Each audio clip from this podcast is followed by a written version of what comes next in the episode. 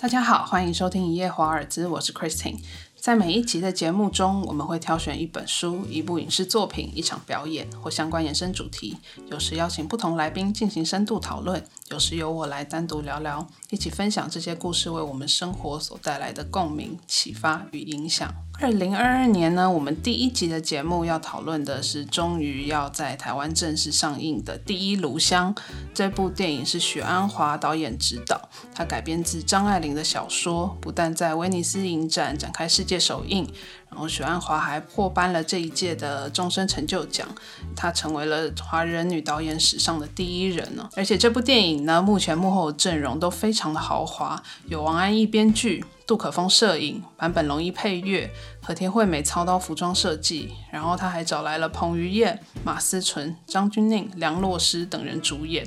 可是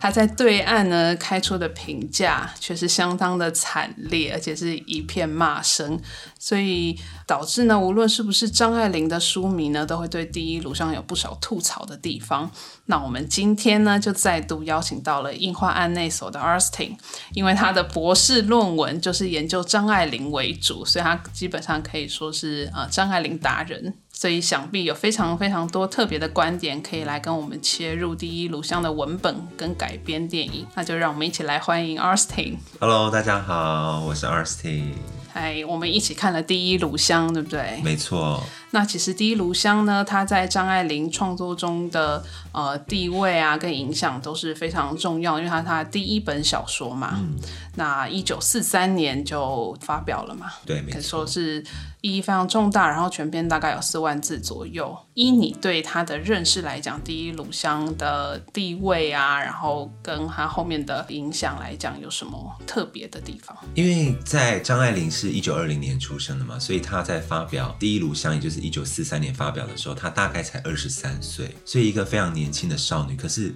却写出这么惊悚。或者是非常的世故的作品，我觉得非常的厉害。二十几岁该写个什么纯爱小说之类的，对，但是他却写出了这么的深沉，然后非常的有内涵的作品。然后我记得当时非常有趣，是他在一九四三年的时候，当时他把手稿写完之后呢，他就决定要出版这个第一篇小说。于是呢，他就把这个手稿抱到抱着，然后就穿上他漂亮的旗袍。你知道，在当时其实已经细化了，所以。他这个人就会变得很突兀，因为穿着全身的旗袍，然后他又喜欢很鲜艳的颜色，孔雀蓝嘛，他最喜欢的颜色，然后就抱着他的手稿走到了当时上海非常有名的一间杂志社，叫做紫罗兰。然后当时的紫罗兰主编是周寿娟所以他就把这个手稿丢到周寿娟的面前，然后就跟周寿娟讲说：“帮我出版。”一个非常桀骜不驯的女士，就完全不认识人家，叫人家把。对对对对对，然后就转身掉头就走了，这样。然后周寿勋就错愕了，就想说，嗯，这个女生怎么这么拽啊？这样。但因为他那天很忙，所以他就先处理了他杂志社其他的工作。然后到了下午的时候，他就想说，哎，来看一下刚刚那个女生的作品。于是他就打开了第一录像的第一页，他就花了一整个下午的时间把整篇小说读完。然后读完之后呢，他就。惊呼，他觉得天哪，这个女这个女的太会写了，对于是他就立刻帮她刊登到最新一期的《紫罗兰》的版面上面。所以其实张爱玲一直对她的小说是很有自信的吧？我觉得她某种程度应该蛮自恋的，就是觉得自己的小说应该写的不错这样子。那为什么她会到这么到现在到她二十几岁才尝试发表她的第一篇呢？因为其实应该说他在国中或是高中的时期、中学时期就已经开始有一些创作，但主要都是以散文为主嘛，像是《天才梦》就比较早写成的。那小说比较长篇的小说，像《第一炉香》，是一直到四三年的时候，他才真的把它统一的写完这样子。对，所以他其实四三年一红一夕之间就在上海爆红，然后爆红之后就开始写出我们耳熟能详的作品。红白玫瑰啊，金锁记，其实都在大概两年左右的时间就全部写出来了。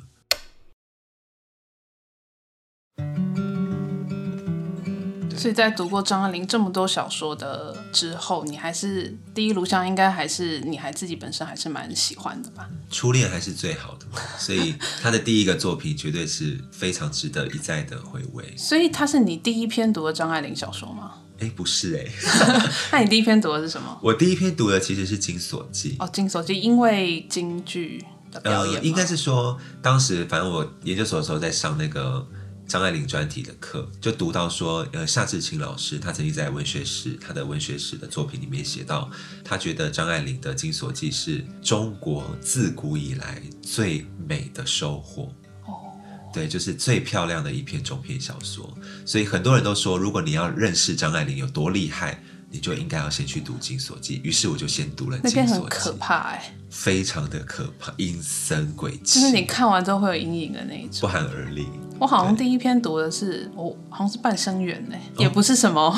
也不是什么很很快乐的，对，也不或是是没有阴影的小说。他的小说基本上都蛮阴影的。呃，但是第一炉香算比较正常，我觉得这算比较正常。就葛维龙算是最后有得到自己想要的东西了。，对，所以第一炉香它其实主要讲的呢，就是讲的就是刚刚我们提到葛维龙，她是一个上海女孩，她为了完成在香港最后一年的学业，她不得不求助呃当时的姑妈梁梁太太。那梁太太呢，她在香港虽然是有钱的，但她名声不是很好，她基本上就是香港非常知名的交际花。那其实他们家中啊往来的人物也非常复杂，就可以说是龙蛇杂处吧。那几经波折之后呢，葛维龙就是最终是在姑妈的家里定居下来，但也因此认识了爱玩又没什么钱的纨绔子弟乔其乔。对那乔其乔呢是张爱玲笔下的第一位软烂渣男吧？对可以这样讲。对，所以他就是可以大言不惭说出。我不能答应你结婚，我也不能答应你爱，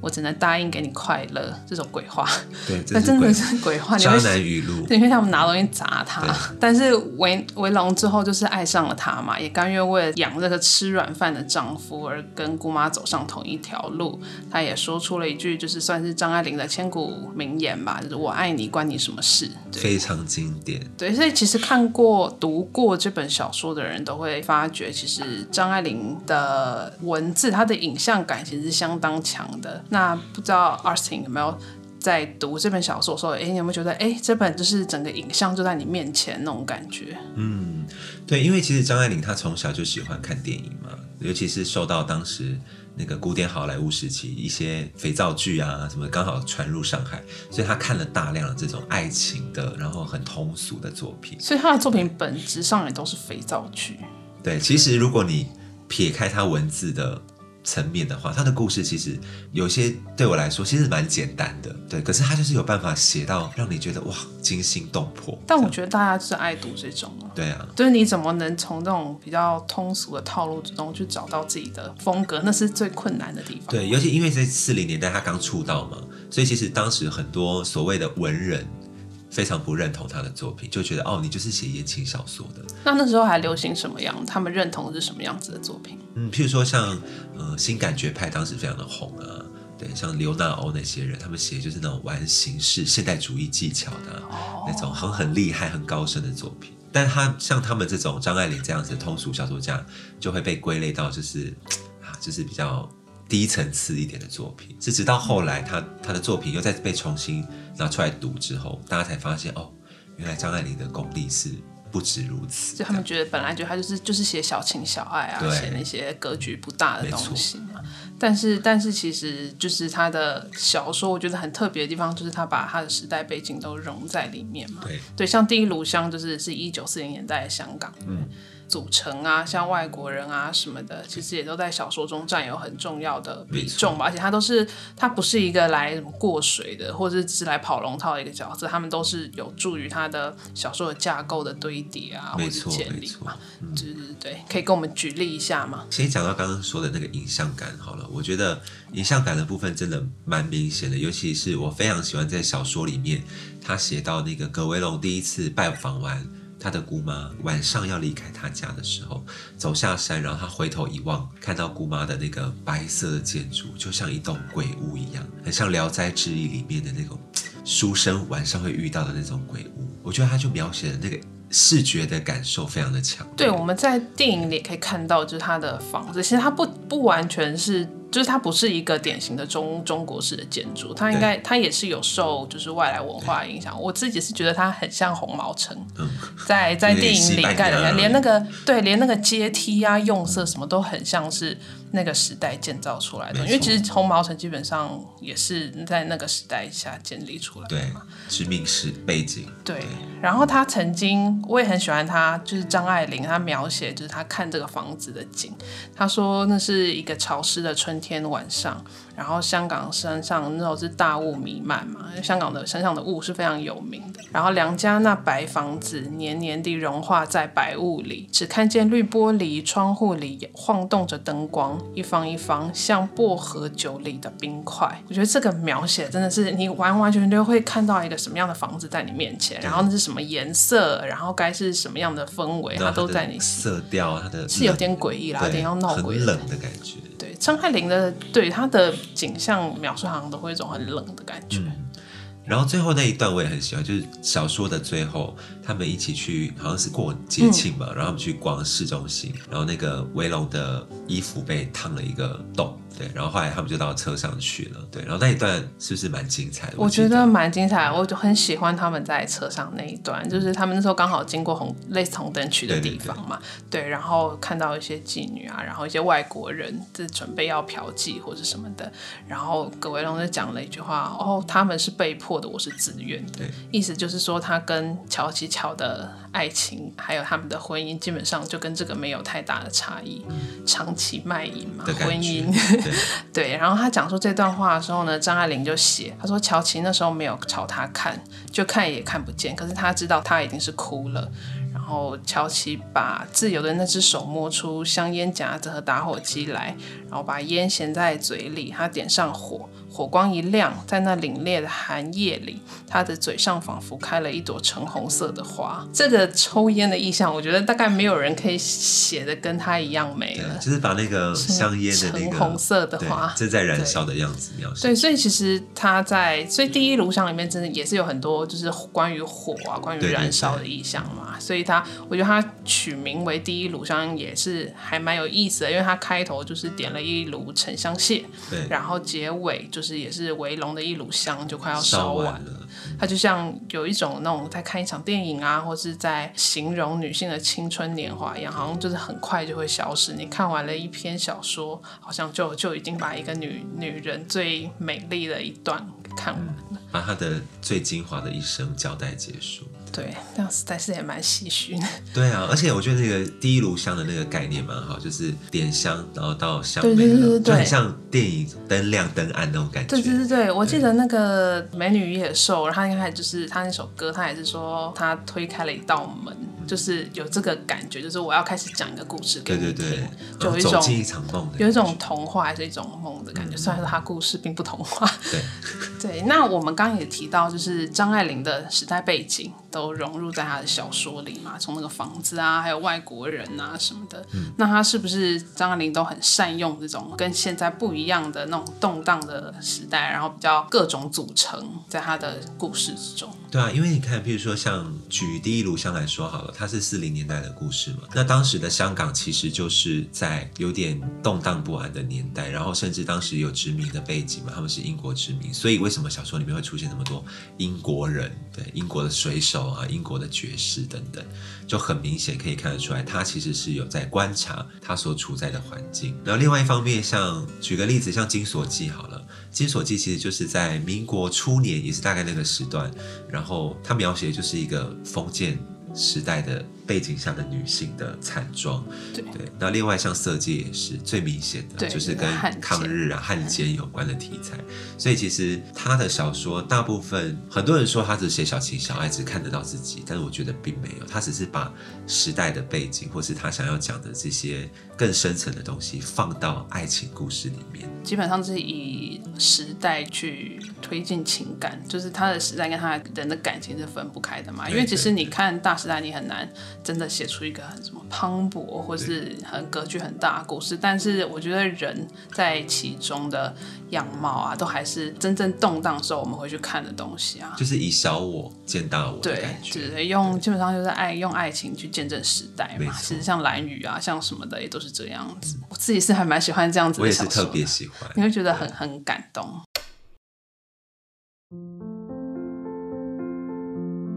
那因为我之前有去听，就是你在你跟我们大学老教授嘛，钟正道老师的 podcast，然后他就是真的是也是一个研究张爱玲的专专家，对对，他还出了好几本书关于他的嘛。对，那我那时候去听才知道，哎，原来你们应该开始都知道梁太太家是妓院，然后里面的小姐就是妓女。但是其实这点在张爱玲的小说啊，或者在许鞍华的电影里，其实没有清楚讲明，电影是更隐晦啦。那这样子的象征，你们怎么会去这样解读啊？应该说一直以来，学界对于张爱玲小说笔下的女性都有很类似的看法，因为她喜欢把女性描写成像幽灵一样阴森鬼气的，没有主体的感觉，或者就是像妓女一样。但是因为如果你直接写说她就像妓女这样子，其实小说看起来就很无聊啊，所以她通常会把情节或者是她想要表达这种对女性的描摹，就是放在很文字的底层。所以你会去透过他描写这个故事，或者是他描写这个场景，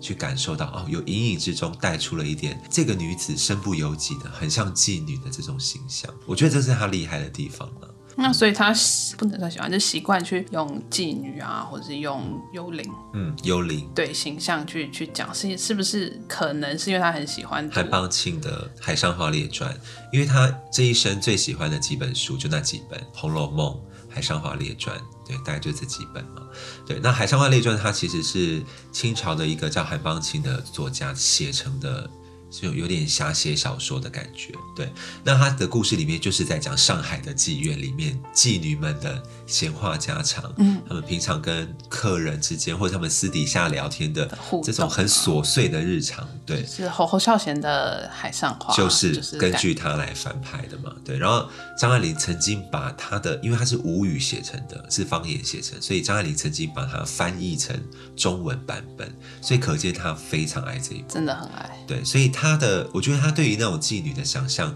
有可能是受到了这本书的影响，而且因为红尘之中见真情嘛，就是越低俗的地方，或是越不堪的地方，其实你可以看得到更多很真实的人性。我觉得这是张爱玲想表达的。让华灯初上。对，华灯初上就是这样。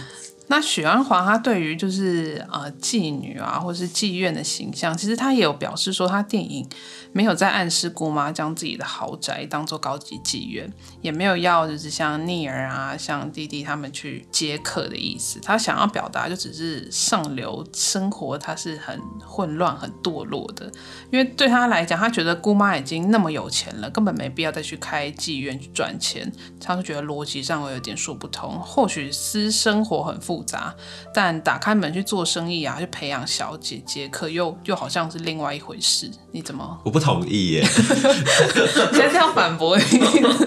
不是，应该是说你不是说不同意，我觉得我可以尊重，就是许鞍华当然还有自己的理解，因为本来小说就是提供给大家很多想象的可能。嗯，但我一方面会想到说，对啊，他是继承遗产，梁太太是继承遗产呢、可他自己本身并没有继续在赚钱，那他总有坐吃山空的一天吧？那如果啦没有钱了怎么办呢？他如果要继续维持上流社会生活，所以他当然是要想办法赚钱。感觉他也不是一个很去掐紧自己钱财的人，他好像也不太省。对啊，所以当然不不能说他完全就是高级妓院，但是我觉得有一些交际的手腕是一定有一些交际的场合，然后请一些漂亮的婢女们去陪伴这些有钱的公子哥或是这些老爷们，我觉得是应该要有。所以其实像其实像交际花，我觉得跟去当妓女去接客基本上还是不一样的。交际花比较像你像陪酒，对，然后可能跟他们出去玩而已，可是不会到卖身的这个状况。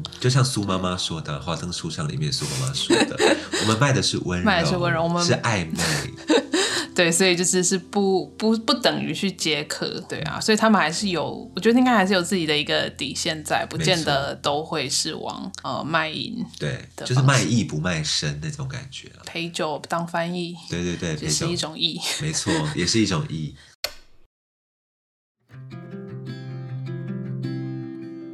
那谢谢 Artin 给我们带来这么多的分享。我们这一集呢，就先介绍到张爱玲的第一炉香的故事，还有张爱玲本身。那我们下一集呢，也会再就张爱玲的改编电影，还有第一炉香的文本对照，做一个更深入的讨论。如果各位听众喜欢我们本节的内容，也欢迎透过脸书专业印花案内所一月好尔兹和各收听平台给予我们建议与回馈。我们下次再见，拜拜，拜拜。